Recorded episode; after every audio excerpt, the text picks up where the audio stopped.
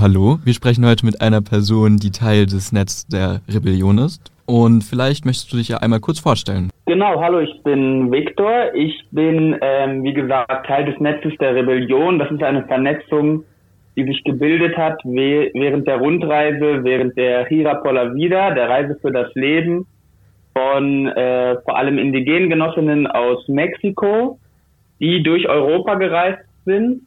Ähm, da waren Genossinnen der Zapatistas dabei, der EZLN, ähm, des Nationalen Indigenen Kongresses von Mexiko und viele weitere Gruppen und Organisationen. Und äh, im Zuge dieser Reise hat sich in ganz Europa eben ein Netzwerk gebildet in Solidarität mit den Kämpfen in Südmexiko, vor allem gegen Umweltzerstörung, Landraub, Menschenrechtsverletzungen.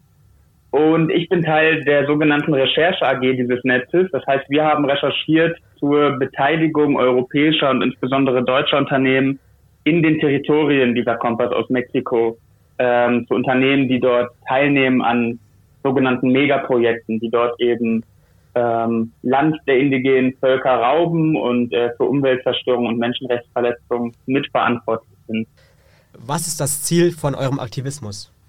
Das Ziel unseres Aktivismus ist natürlich vielfältig. Als Recherche AG ist unsere Aufgabe erstmal die Beteiligung dieser europäischen und deutschen Unternehmen an diesen Megaprojekten in indigenen Territorien aufzuzeigen, was oft nicht besonders einfach ist, weil natürlich die Unternehmen darüber äh, ungern Auskünfte geben.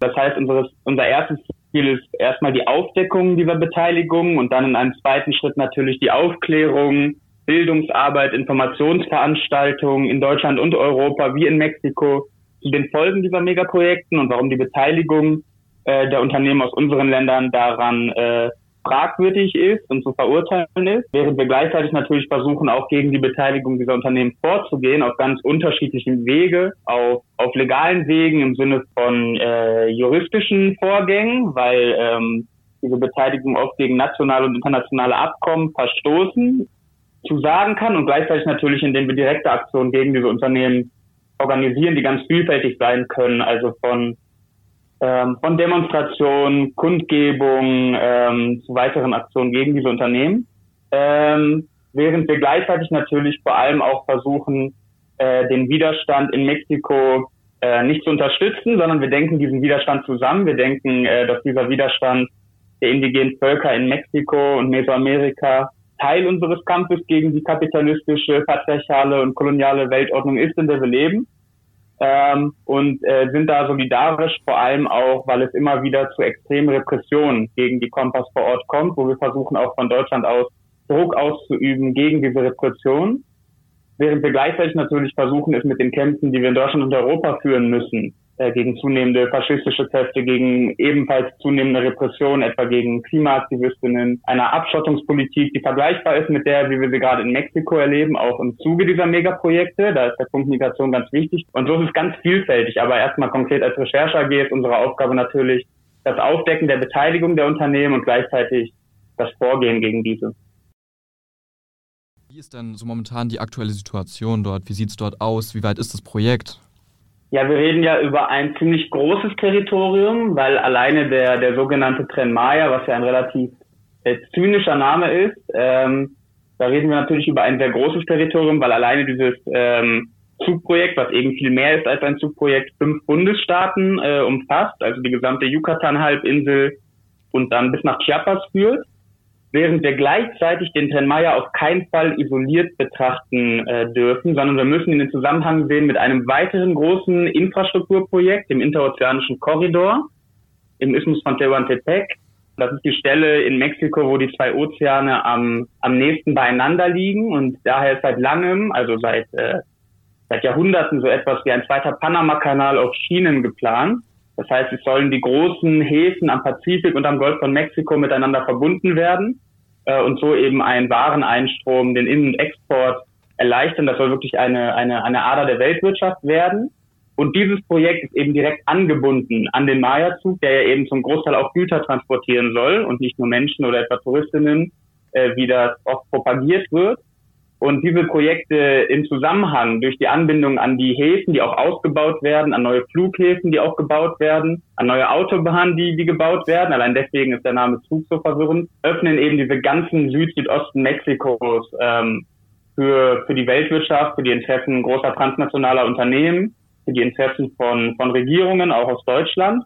Ähm, das heißt, wir sprechen da sogar über ein Territorium, was größer ist als diese fünf Bundesstaaten des Maya-Zuges, sondern wir müssen auch die Bundesstaaten Oaxaca, Tabasco, Veracruz, eben dort im Isthmus von Tehuantepec, mit betrachten. Und das ist natürlich ein riesiges Territorium, wo wir ganz unterschiedliche Kontexte haben, aber wo wir einige Gemeinsamkeiten aktuell beobachten. Das ist eine extreme zunehmende Militarisierung, die auch mit beiden Infrastrukturprojekten zusammenhängt, die durchaus als Militärprojekte zu verstehen sind. Also wir erleben überall die Probleme von Militarisierung, von der Zunahme organisierter Kriminalität, was auch zusammenhängt mit diesen Megaprojekten. Auch dazu können wir vielleicht später noch ein bisschen sprechen. Und wir äh, erleben in all diesen Territorien eben die Bedrohung ähm, einer, einiger der bedeutendsten Ökosysteme der Welt, ähm, weil wir von zwei Ozeanen sprechen, auf der Yucatan-Halbinsel, von dem größten Süßwasservorkommen, von dem Chimalapa-Regenwald im Isthmus von Tehuantepec und dem Maya-Regenwald, der Selva Maya auf der Yucatan-Halbinsel, äh, weil wir sprechen von einer Region mit ähm, großen Mangrovenwäldern, mit Cenotes unterirdischen Höhensystemen, mit dem Zugang zum zweitgrößten Korallenriff der Welt, also eine, eine enorme Dichte von Ökosystem und Biodiversität, die bedroht ist. Und wir sehen überall das Problem von Landraub äh, der indigenen Völker und äh, damit einhergehend oder eben äh, Grundvoraussetzung für diesen Landraub die Missachtung der Rechte der indigenen Völker, nach denen diese Projekte dann zynischerweise benannt sind, wie im Fall des Maya-Zuges. Aber äh, zur aktuellen Situation ist vielleicht vor allem der Blick gerade nach Chiapas enorm wichtig, also der Bundesstaat, in dem dieser Tren Maya auch starten soll. Der Bundesstaat, in dem aber auch die indigene Bewegung der Zapatistas ihre Autonomie aufgebaut hat, seit ihrem Aufstand von 1994. Und was wir gerade erleben, sind, äh, ist eine extreme Zunahme von bewaffneten Angriffen auf die zapatistischen Genossinnen durch paramilitärische Gruppen, äh, die einfach zugelassen werden von den staatlichen Akteuren, von der Mil vom Militär, von der Nationalgarde, die alle dort stationiert sind und die das zulassen, weil es natürlich auch in ihrem Interesse ist, diese indigene Autonomie anzugreifen, weil eben diese indigene Selbstverwaltung diesen Megaprojekten im Weg steht. Und diese bewaffneten Angriffe auf die Zapatistas nehmen gerade zu. Und das ist auch deshalb sehr problematisch, weil diese Angriffe im Vergleich zu eurem Vorgehen gegen andere indigene Aktivistinnen und Bevölkerungsgruppen vielleicht sogar als harmlos betrachtet werden könnten. Aber die Zapatistas eben eine besondere Ausnahmerolle spielen durch ihre Autonomie, die sie seit langem aufgebaut haben, durch eine gewisse Unantastbarkeit, die sie auch erreicht haben und die nun gefährdet ist, was eben äh, sehr einschneidend ist, vor allem mit einem vorgeblich linken Präsidenten in Mexiko, der diese Angriffe leugnet. Und das ist wirklich sehr problematisch, weil es den indigenen Widerstand in ganz Mexiko schwächt. Es nehmen ja eine, oder es beteiligen sich ja eine Reihe an deutscher Unternehmen am Tranmaya-Projekt. Und was ist die genaue Rolle der involvierten deutschen Konzerne? Genau, es ist so, dass wir vor allem einen, äh, also wir wissen vor allem von der Beteiligung der Deutschen Bahn an diesem äh, Megaprojekt des Maya-Zuges. Die Deutsche Bahn ist da beteiligt mit ihrem Tochterunternehmen, äh, der DB Engineering and Consulting. Hier zeigt sich auch schon das Problem, genau wie beim Maya-Zug der Begrifflichkeiten, weil die Deutsche Bahn suggeriert erstmal, das ist das Unternehmen, was äh, für die Bahninfrastruktur in Deutschland zuständig ist. Aber wir sprechen bei der Deutschen Bahn von einem Unternehmen mit Hunderten von Subunternehmen, die auf der ganzen Welt aktiv sind und die auf der ganzen Welt mitverantwortlich sind für Umweltzerstörung und Menschenrechtsverletzungen, nicht nur im Zuge von Bahninfrastruktur, sondern auch im Zuge von Lkw-Infrastruktur, von äh, Fluglogistik, von äh, Schifflogistik, von Containerlogistik, von einem Unternehmen, was für Waffenexporte mitverantwortlich ist, von einem Unternehmen, was in Kolumbien, in Brasilien ebenfalls indigene Rechte missbraucht, was in Katar äh, die Infrastruktur für die aus Deutschland heraus viel kritisierte WM in Katar mit errichtet hat. Also wir sprechen da von einem äh, großen globalen Konzern, der gleichzeitig aber in, in Staatsbesitz ist, beziehungsweise der dem Verkehrsministerium auch direkt untersteht, ähm, was bedeutet diese Beteiligung der Deutschen Bahn an dem Maya-Zug nicht nur die Kritik an dem Unternehmen, sondern auch an der deutschen Bundesregierung zu. Das Problem ist, dass wir nicht genau wissen, womit eigentlich die Deutsche Bahn an diesem Projekt beteiligt ist. Wir ähm, haben eine parlamentarische Anfrage gestellt und weil es eben ein Staatsunternehmen ist, musste diese von der Regierung beantwortet werden. Und erst so wurde überhaupt erst bekannt und bestätigt, dass die Deutsche Bahn an diesem Projekt beteiligt ist mit einem Vertrag, der noch bis Ende dieses Jahres läuft. Es wird sich dann zeigen, ob der verlängert wird, denn das Projekt soll der mexikanischen Regierung zufolge bis Dezember fertiggestellt werden. Das ist aber sehr unrealistisch. Und je nachdem, wie dann dieses Projekt eben weiter läuft, äh, ist es natürlich spannend, äh, ob sich die Deutsche Bahn da weiter beteiligen wird. Wir haben aber keine genauen Auskünfte über die genauen Aufgaben, die die Deutsche Bahn übernimmt. Diese ähm, beratende Funktion der DB Engineering und Consulting ist aber sehr umfassend in den meisten Fällen. Das heißt, das ähm, bedeutet, sie ist vor allem in beratender Funktion tätig, aber in fast allen Bereichen. Das heißt, bei Vertragsausschreibungen, bei, ähm, bei Ingenieursfragen, bei der Inbetriebnahme, ähm, überall ist die Deutsche Bahn beratend ähm, beratend dabei. Und das hat natürlich vor allem auch eine Legitimationsfunktion ähm, für die mexikanische Regierung, weil eben gesagt wird, es beteiligen sich soziale grüne Unternehmen aus Ländern wie Deutschland an diesem Projekt. Da wird viel mit diesem Image gespielt, was sich die Bahn auch selbst aufgebaut hat und was eben total zynisch ist, weil es eben ein Projekt ist, was äh, weder sozial noch grün ist, genau wie die Deutsche Bahn ein Unternehmen ist, was weder sozial noch grün ist. Und genauso ist das auch mit der Nichtbeteiligung, sondern den schlichten Interessensbekundungen von anderen Unternehmen an diesem Projekt, äh, wie dem TÜV, die zynischerweise für die Schienensicherheit verantwortlich sein wollten, ähm, was besonders äh, extrem ist, weil sie das etwa für die Metro in Mexiko-Stadt waren, die eingestürzt ist nach falschen Prüfungen des TÜV mit Toten. Siemens, das sind alles quasi Unternehmen, die haben ihre Interesse bekundet ähm, und allein das dient dann auch wieder der Legitimation dieses Projektes, auch wenn am Ende dann keine Verträge abgeschlossen worden sind. Und was aber auch nochmal ganz wichtig ist zu betonen, wenn wir über die deutsche Beteiligung sprechen, ist die Waffenindustrie, weil es sich, wie gesagt, um ein Militärprojekt handelt. Also beide Infrastrukturprojekte, der interozeanische Korridor wie der Tren werden vom Militär gebaut, verwaltet. Das Militär enthält die Einnahmen aus diesen Projekten und hat eine ganz zentrale Rolle in der Umsetzung äh, und dem Betrieb dieser Megaprojekte. Projekte, auch weil die Megaprojekte selbst eben mehr dienen als schlichter Infrastruktur. Da können wir vielleicht gleich noch drauf eingehen, was da eben die weiteren Funktionen dieser Megaprojekte sind. Und das mexikanische Militär ist seit immer ein, ein Kunde bei deutscher, bei der deutschen Rüstungsindustrie ähm, und das auch weiterhin. Das heißt, auch die profitiert von der Militarisierung im Zuge dieser Megaprojekte im Südosten. Und wir müssen vor allem auch mit Blick auf den interozeanischen Korridor, der wie gesagt direkt an den Zenmaier angebunden ist, auf deutsche Beteiligung achten, vor allem bei ähm, Öl- und Gasförderung, wo deutsche Unternehmen beteiligt sind, bei deutschen Reedereien, die eben sehr profitieren von dem Hafenausbau und diesem Anschluss an die Weltwirtschaft der großen Häfen am Pazifik und am Golf von Mexiko. Und wir müssen auch sprechen von den deutschen Regierungsinteressen, etwa nach, nach Flüssiggas. Da ist Steinmeier dieses Jahr nach Mexiko gereist und hat um Flüssiggas gebeten. Mexiko setzt verstärkt auf Öl und Gas in letzter Zeit und das auch durch die neu mögliche Förderung der großen Öl- und Gasvorkommen im Golf von Mexiko durch diese Megaprojekte und auch da ist Deutschland extrem interessiert. Wir sprechen von großen Energieparks, die sehr kolonial sind, weil ähm, im Isthmus von Tehuantepec etwa entstehen große, große Windkraftanlagen etwa. Und da könnte man erstmal auf den ersten Blick sagen, das ist ja gut. Äh, auf den zweiten Blick zeigt sich dann aber, das sind riesige Anlagen, die vertreiben indigene Bevölkerungsgruppen von ihren, von ihren Territorien, zerstören große Ökosysteme und der Strom, der dann angeblich nachhaltig produziert wird, kommt dann aber natürlich nicht den Menschen zugute, die dort leben. Das heißt, das sind Gemeinden, die, die können ihren Strom aktuell nicht bezahlen, wenn sie nicht vertrieben worden sind, sondern dieser Strom fließt dann in die großen Industrieparks, die im die im Zuge dieses interozeanischen Korridors entstehen, ähm, mit Textilfabriken, mit Billig-Weißbrotfabriken, mit Autofabriken und da läuft dann natürlich dieser Strom hin, was dann natürlich wieder ein Kurzschluss ist, weil es natürlich ähm, dann nicht nachhaltig ist oder grün, sondern, sondern das Gegenteil bewirkt. Und zynischerweise wäscht sich aber etwa die deutsche Bundesregierung mit der Förderung solcher Energieparks ihre eigene Klimabilanz äh, grün, während gleichzeitig deutsche Technik in diesen Energieparks verwendet wird, etwa von Siemens. Und das heißt, das ist eine ganze Palette von, von deutscher Beteiligung, nicht nur von Unternehmen, sondern auch von der Regierung, die natürlich sehr problematisch ist, weil sie gegen Menschenrechte verstößt, Umwelt zerstört und etwa gegen das ILO 169 Abkommen der UN verstößt. Äh, das einzige Abkommen, was eigentlich international die Rechte indigener Völker festschreibt und was gerade erst nach langen Protesten, viel Bemühungen von verschiedenen Gruppierung ähm, in Deutschland ratifiziert worden ist. Und äh, gegen dieses Abkommen wird direkt wieder verstoßen, nicht nur durch die Beteiligung in Mexiko, aber es ist eben ein Beispiel. Was glaubst du, ist der Grund dafür, dass in Deutschland so wenig darüber berichtet wird, über dieses Megaprojekt? Ich meine, wir sind ja eigentlich schon ziemlich direkt damit involviert quasi und daran beteiligt auch und trotzdem hört man traurigerweise hier kaum etwas davon.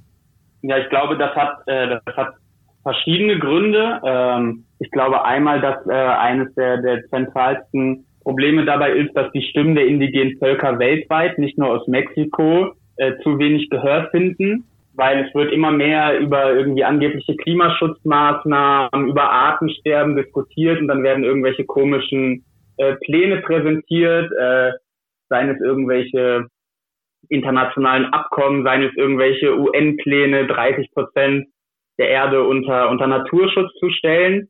Und irgendwie äh, fällt da zu wenig das, äh, das Wort äh, der indigenen Völker und noch weniger kommen sie selbst zu Wort. Und dabei sind die indigenen Völker diejenigen, die 80 Prozent, also 80 Prozent der Biodiversität auf unserem Planeten befinden sich in indigenen Territorien, was natürlich eindeutig zeigt, dass diese indigenen Völker mit ihrer Lebensweise, mit ihrem Wissen die besten Schützerinnen der, der Ökosysteme sind und äh, quasi die, die Vorkämpfer für, für den Kampf gegen die Klimakatastrophe und äh, die, ähm, das, das Massenaussterben. Und was wir aber erleben, ist eben, dass diese Stimmen dieser indigenen Völker überhaupt nicht gehört werden und stattdessen ja ein grüner Kolonialismus, äh, nicht als neuer Kolonialismus, sondern einfach als Fortführung des Kolonialismus, wie wir ihn seit 500 Jahren kennen, erleben. Um das ein bisschen zu erklären, äh, ist der, ist der Maya-Zug irgendwie ein ganz gutes Beispiel, weil suggeriert wird, es handelt sich da um ein, um ein grünes Projekt. Es ist ein Zug, das ist doch schon mal besser als eine Autobahn und es wird einfach außen vor gelassen, dass Autobahnen, dass Flughäfen, dass Industrieparks, dass äh, Monokulturanlagen, dass Massentieranlagen, dass Militärbasen, dass Fabriken, dass Raffinerien, dass riesige Hotelkomplexe alles Teil dieses Projektes sind. Und äh, das wird eben einfach außen vor gelassen. Und was einfach passiert im Zuge solcher Megaprojekte, ist ein grün angestrichener Landraub. Ähm, man kann das auch ganz gut als, als Festungsnaturschutz in anderen Fällen bezeichnen. Das heißt, es wird gesagt, wir schützen jetzt hier die Umwelt, weil wir erklären das jetzt zum Beispiel zu einem Schutzgebiet und dafür fährt hier nur dieser Zug durch für Touristinnen. Unter dieser Begründung vertreibt man dann indigene Gemeinden aus ihren Territorien, um sie etwa äh, ja, um eben zu sagen, es ist jetzt ein Schutzgebiet, wo, wo keine Menschen sind, sondern wo, wo es der Natur überlassen wird. Und später ziehen dann etwa Hotels für weiße Touristinnen aus dem Ausland in diese Gebiete ein. Und das heißt, aus dem, ähm, aus dem propagierten Umweltschutz wird dann, äh, wird dann offensichtlich ein, ein Landraub. Und ich glaube, also ein Grund, warum so wenig über dieses Projekt äh, gesprochen wird, ist eben, dass suggeriert wird, der Klimaschutz kann einfach sein. Und das ist passenderweise ja auch äh, einer der, der großen Wahl, und Werbeslogans der, der Deutschen Bahn, die einfach sagen, Klimaschutz kann auch einfach sein, indem suggeriert wird, steigt auf die Bahn um und dann rettet ihr das Klima. Und Klimaschutz kann natürlich eben nicht einfach sein, weil es einen großen Systemwandel bedeuten muss. Und zu diesem Systemwandel, äh, da passt natürlich dieses Konzept Frühkolonialismus nicht rein, indem einfach gesagt wird, wir fahren hier mit dem Zug, wir machen hier ein kleines Schutzgebiet und damit ähm, retten wir die Umwelt, während wir sonst so weitermachen wie zuvor. Und ein weiterer ganz entscheidender Punkt, auch im aktuellen Projekt ist Zen Maya, warum darüber so wenig gesprochen wird, wobei ich würde eher sagen, wenn darüber gesprochen wird, auch oft positiv. Und ich glaube, da ist ein ganz, äh, ein ganz wichtiger Punkt der Diskurswechsel der aktuellen mexikanischen Regierung, der aber durchaus auch vergleichbar ist mit Diskurswechseln anderer Regierungen, auch bei uns in Deutschland. Das sind nämlich Regierungen, die bezeichnen sich selbst als grün, als progressiv, als links auch im Fall der aktuellen mexikanischen Regierung und sind aber eigentlich erfolgreicher mit Projekten ihrer rechtskonservativen neoliberalen Vorgänger, äh, als dieses waren. Ähm, und das liegt eben an diesem Diskurswechsel. Das heißt, um es zu erklären, im Falle des Maya-Zuges, das sind alles Projekte, genau wie der interozeanische Korridor, die sind nicht neu. Das sind Ideen, die existieren seit vielen, vielen Jahrzehnten und wurden immer wieder von rechtskonservativen Regierungen angestrebt, aber konnten nie umgesetzt werden, auch weil der Widerstand gegen diese Projekte sehr geeint war weil eben klar war, diese Projekte dienen nicht der indigenen Bevölkerung, dienen nicht der armen Bevölkerung, dienen nicht dem Umweltschutz, sondern im Gegenteil den Interessen der großen Konzerne. Und jetzt ist es eben so, dass die aktuelle mexikanische Regierung davon spricht, dieses Projekt ist für die armen Menschen, es dient der Entwicklung dieser, dieser vergessenen äh, Region im Süden von Mexiko. Ähm, es ist ein Projekt, was sogar den Namen Maya-Zug äh, hält, was natürlich suggeriert, es sei irgendwie fortschrittlich für die indigene Bevölkerung. Und äh, zum Beispiel wird suggeriert, dass man die indigene Bevölkerung konsultiert hat, man sie befragt hat, was einfach äh, nicht stattgefunden hat, beziehungsweise nur mit Bestechungen, Bedrohungen, Stimmfälschungen, nicht in den indigenen Sprachen. Aber es wird eben suggeriert, dieses Projekt hat jetzt eben für die indigenen Völker, für, die, für diese Bevölkerung, was einfach nicht stimmt, aber dieser Diskurswechsel führt dazu, dass eben der Widerstand äh, nicht mehr so geeint ist, sondern sehr gespalten. Und zum Beispiel viele, die quasi die gleichen Projekte, als sie von sich selbst als rechts bezeichnenden Regierungen angestrebt wurden, sich gegen diese Projekte gestellt haben, die sind jetzt für dieses Projekt, obwohl es genau das gleiche ist, mit fast noch größeren Dimensionen, aber eben als etwas anderes verkauft wird. Und das ist natürlich sehr problematisch und wo wir das extrem sehen, diesen Zynismus ist einfach, äh, dass suggeriert wird, das bringt jetzt Fortschritt, Entwicklung, Arbeitsplätze für die Menschen vor Ort. Aber was bedeutet das? Das bedeutet, dass die Menschen, etwa indigene Völker, die da bisher von, von Subsistenzwirtschaft leben, äh, die ihre Milpa, ihr, ihr traditionsreiches äh, Anbausystem haben, äh, die sich selbst versorgen, die ihre eigenen Regierungsstrukturen haben, dass die nun zu Billiglohnarbeitskräften werden. Das heißt, äh, dieser Maya-Zug präsentiert jetzt irgendwie reichen Touristinnen aus dem Ausland die Kultur der Maya, indem sie sie zu den alten Städten führt und irgendwie die, die Kultur der Maya als etwas Totes in den Pyramiden präsentiert, während die wirklichen Maya, die heute in dieser Region leben, äh, umgewandelt werden, transformiert werden zu Billiglohnarbeitskräften, die dann in den Fabriken arbeiten können, die im Restaurant die Touristinnen bedienen können, die in den Hotels die Toiletten putzen können. Und das sind Entwicklungen, das ist jetzt quasi keine, keine Gefahren, die irgendwie in einer weiten Zukunft drohen, sondern das sind ganz reale Gefahren, die schon existieren, die wir auch beobachten können, wo diese Entwicklung schon stattgefunden hat. In der Yucatan-Halbinsel, etwa in Cancun, also ähm, diesem Ort, der be berühmt ist für den Partytourismus. Da sehen wir eigentlich alles, was dieser angestrebte Fortschritt bringt, nämlich eine Zunahme der organisierten Kriminalität durch Drogenhandel, durch Prostitution, durch Tierhandel, durch Waffenhandel, Zunahme der Gewalt, der Kontamination, und gleichzeitig eben die Menschen, die dort vorher lebten, etwa indigene Fischergemeinden, die jetzt ausgebeutet werden in den Fabriken, in den Hotels, wenn sie nicht vertrieben worden sind. Und ich glaube einfach, ein Punkt, warum auch darüber wenig gesprochen wird, ist eben, dass die Illusion aufrecht erhalten werden soll, dass wir den Klimawandel, dass wir das Artensterben, dass wir all das irgendwie ähm, innerhalb unseres aktuellen kapitalistischen Systems bekämpfen können, was natürlich nicht so ist. Äh, ein ganz konkretes Beispiel, wo wir das sehen, um damit abzuschließen, ist etwa, ähm, dass wir auf der aktuellen äh, Protestkarawane, an der wir teilgenommen haben, in den betroffenen Territorien etwa die Fischergemeinde El Bosque besucht haben, äh, am Golf von Mexiko, eine Fischergemeinde, die bereits äh, komplett vom Meer überschwemmt ist, während des an, wegen des Anstiegs des Meeresspiegels. Da sind Dutzende Familien eben, haben da ihre Häuser verloren und ihre Lebensgrundlage. Und das ist die Küste, an der jetzt neue Raffinerien entstehen sollen, neue Hotelanlagen entstehen sollen. Die, die wird überschwemmt äh, aktuell von, dem, von der Zunahme des Meeresspiegels. Und gleichzeitig Cancun an der gleichen Küste ist immer noch da mit den Hotels, mit den Partyanlagen für die weißen Touristen. Warum? Weil dort eben dann der, der Sand und der Strand äh, jedes Jahr neu aufgeschüttet wird. Und das ist, finde ich, eine ganz gute, ja nicht nur Metapher, sondern eine ganz gute Realität, wie diese Illusion aufrechterhalten wird. Wir schütten einfach den, den Strand auf und der geht nicht unter, während die Menschen, die am wenigsten beigetragen haben zur Klimakatastrophe, ein paar Kilometer weiter eben vom Meer verschluckt werden. Und ich glaube, das zeigt ganz gut, wie es auch einfach darum geht, die Illusion aufrecht zu erhalten, innerhalb des aktuellen Systems die Probleme unserer Zeit angehen zu können. Du hast vorhin schon mal über die wahrscheinlich, oder besser gesagt, die ansteigende Militärpräsenz geredet. Das ist ja sowieso schon in ziemlich konfliktreichen Gebieten in dem Land. Was könnte denn diese neue extreme Militärpräsenz zur Folge haben? Ja, diese Militärpräsenz zeigt ja schon Folgen und äh, die sind ganz vielfältig. Und ich würde sagen, im Großen und Ganzen könnte man die aktuelle Militarisierung in der Region darauf zurückführen, dass die Regierung spricht ja selbst von einer territorialen Neuordnung, die herbeigeführt wird durch diese Megaprojekte des Maya-Zuges und des interozeanischen Korridors. Und diese territoriale Neuordnung, die äh, muss natürlich irgendwie kontrolliert und verteidigt werden. Das heißt, was wir einmal in der Region erleben, ist natürlich eine Art Bevölkerungsverschiebung ähm, im Sinne von Menschen, die dort jetzt leben, vor allem indigene Völker, müssen weichen für Tourismus, für Unternehmensinteressen, für Flächen für Monokulturen etc. Und das heißt, eine Aufgabe des Militärs in der Region äh, ist natürlich die Sicherheit der, der Profitinteressen dieser Unternehmen dort sicherzustellen, was auch heißt, es muss vorgegangen werden gegen Widerstand, der sich regt in der Region. Und natürlich ist die Militarisierung eine Form gegen diesen Widerstand vorzugehen. Äh, ein ganz konkretes Beispiel wieder von der Protestkarawane, an der wir teilgenommen haben, ist, dass wir eine, ein Protestcamp Tierra y Libertad in Oaxaca besucht haben, wo 26 indigene Gemeinden, deren Land geraubt wird, eben die Infrastruktur des interozeanischen Korridors blockieren. Wir haben dieses Protestcamp besucht und einen Tag später sind vermummte und schwer bewaffnete Einheiten von der Nationalgarde, die, die neu geschaffen worden ist äh, von der aktuellen mexikanischen Regierung, vom Militär, von der Bundespolizei in dieses Protestcamp eingedrungen, hat Genossinnen verschleppt, hat das äh, Protestcamp zerstört. Also ganz konkret ist eine Aufgabe des Militärs natürlich das Vorgehen gegen Widerstand gegen diese territoriale Neuordnung in der Region.